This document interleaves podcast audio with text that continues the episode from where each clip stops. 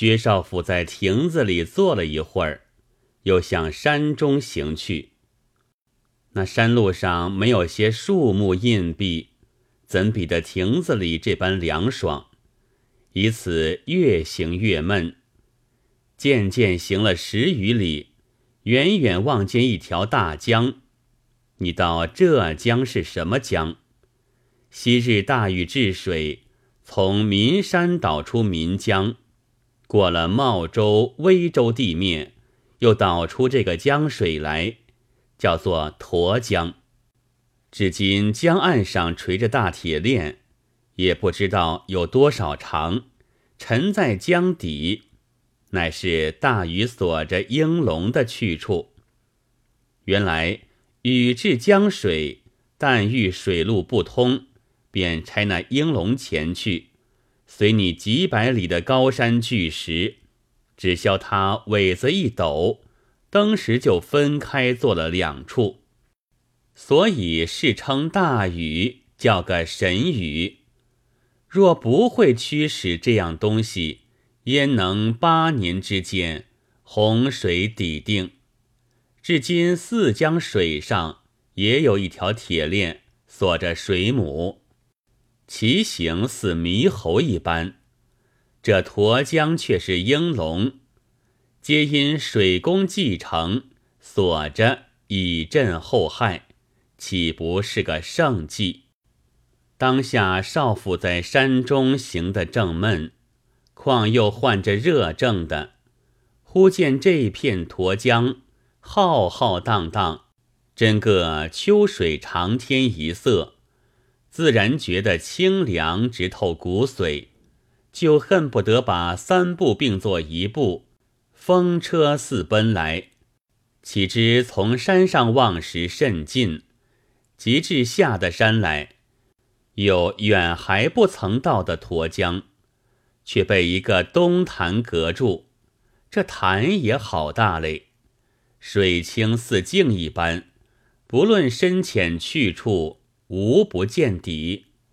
况又映着两岸竹树，秋色可居。少府便脱下衣裳，向潭中洗澡。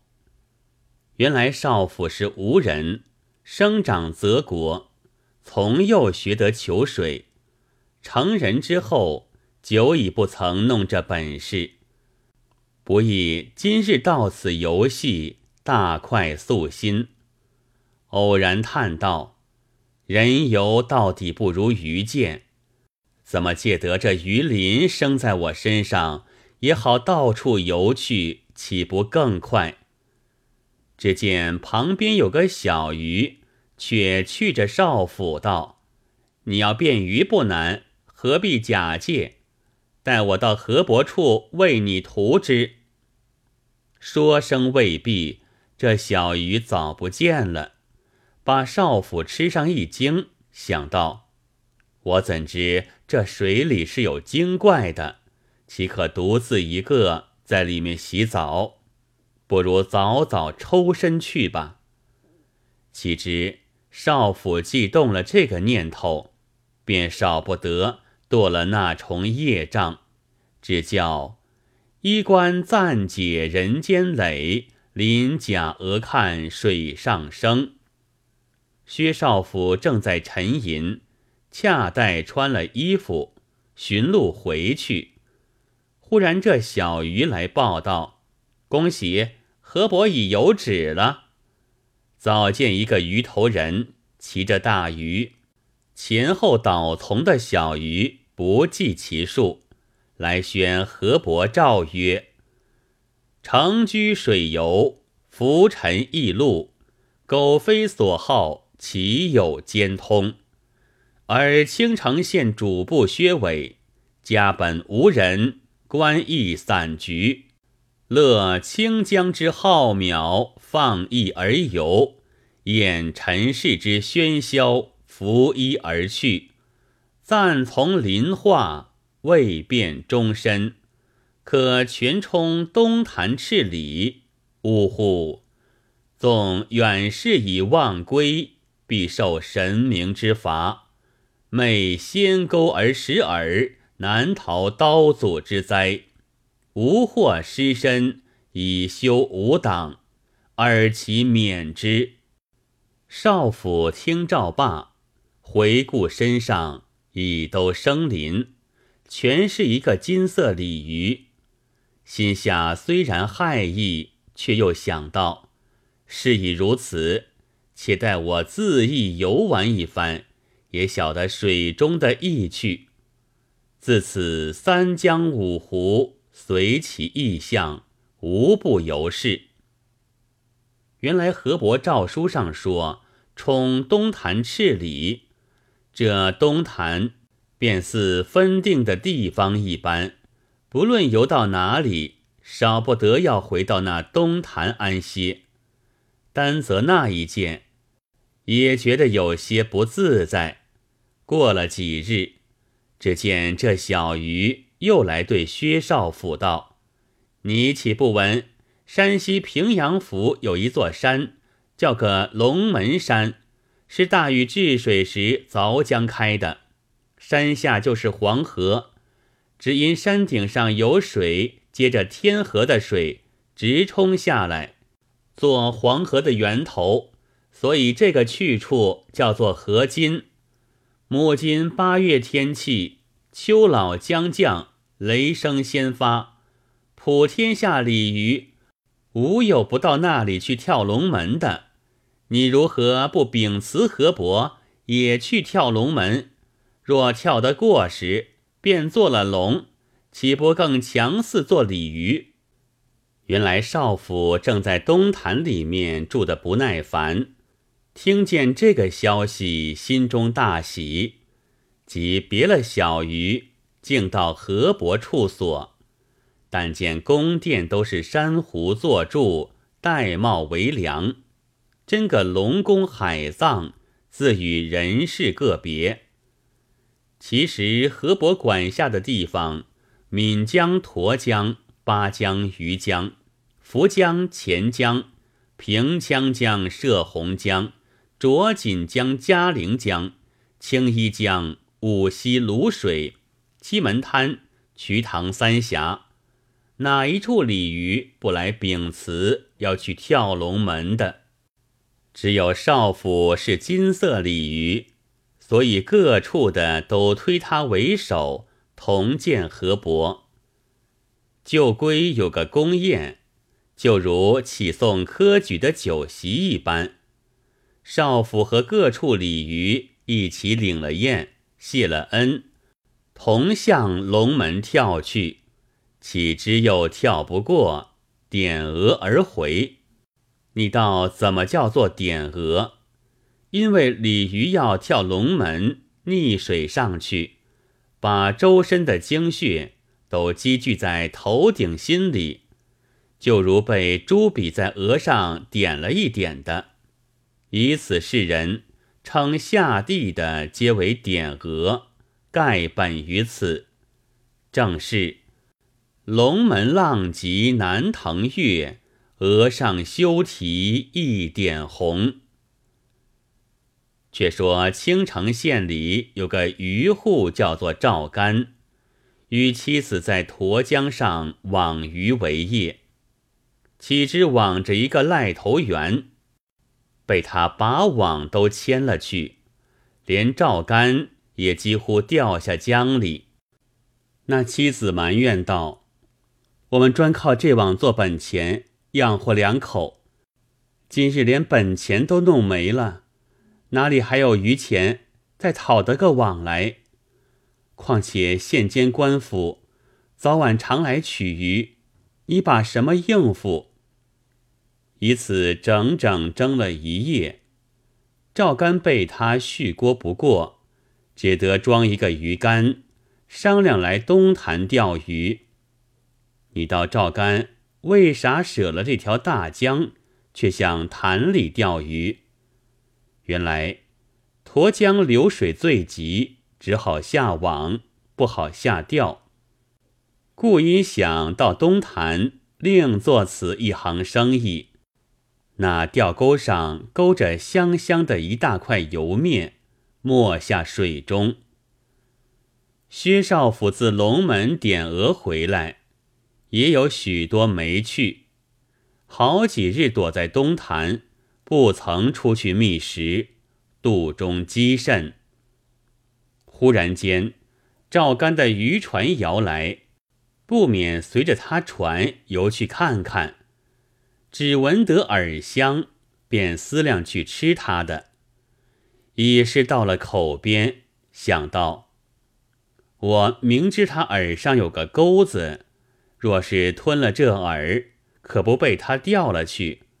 我虽是暂时便于耍子，难道就没处求食？偏只吃他钓钩上的，再去船旁周围游了一转，怎当那饵香的酷烈，恰似钻入鼻孔里的一般，肚中又饥，怎么再忍得住？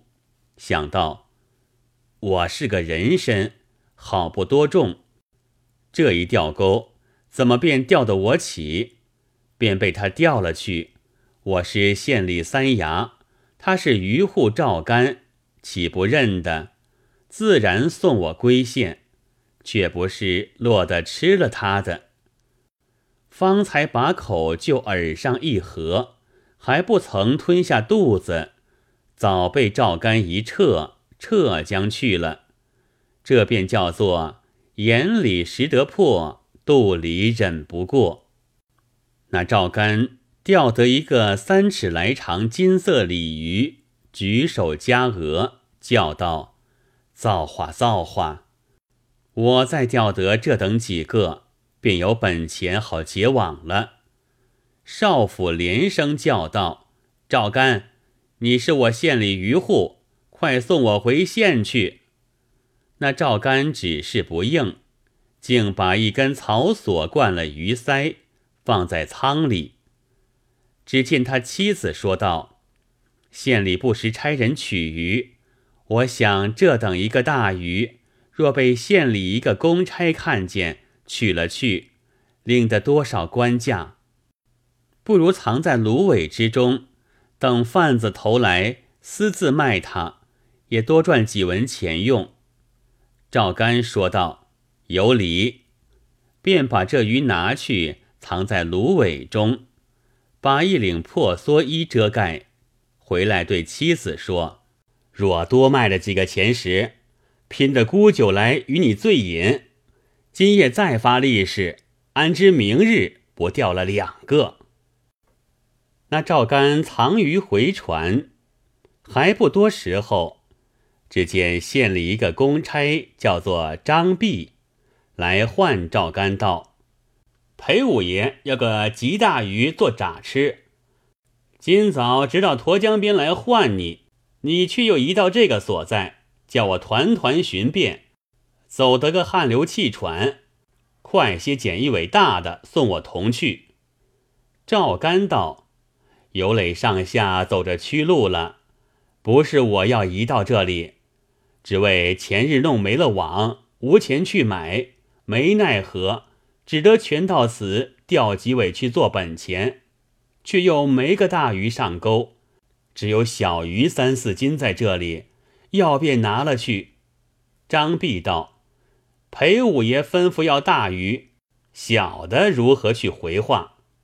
扑的跳下船，揭开舱板一看，果然通是小的。欲要把去，全时答应，又想到。这船宽阔去处，难道没个大鱼？一定这厮奸诈藏在哪里？即便上岸各处搜看，却又不见。伺候寻到芦苇中，只见一件破蓑衣，先上先下的乱动。张弼料到必是鱼在底下，急走上前接起看时。却是一个三尺来长的金色鲤鱼，赵干夫妻望见，口里只叫的苦。张弼不管三七二十一，提了那鱼便走，回头向赵干说道：“你哄得我好，带禀了裴五爷，着实打你这厮。”少府大声叫道：“张弼，张弼，你也须认得我。我偶然游到东坛，便鱼耍子，你怎么见我不叩头，倒提着我走？”张弼全然不理，只是提了鱼，一直奔回县去。赵干也随后跟来。那张弼一路走，少府也一路骂。提到城门口，只见一个把门的军，叫做胡建，对张弼说道：“好个大鱼！只是裴五爷请各位爷饮宴，专等鱼来坐着吃。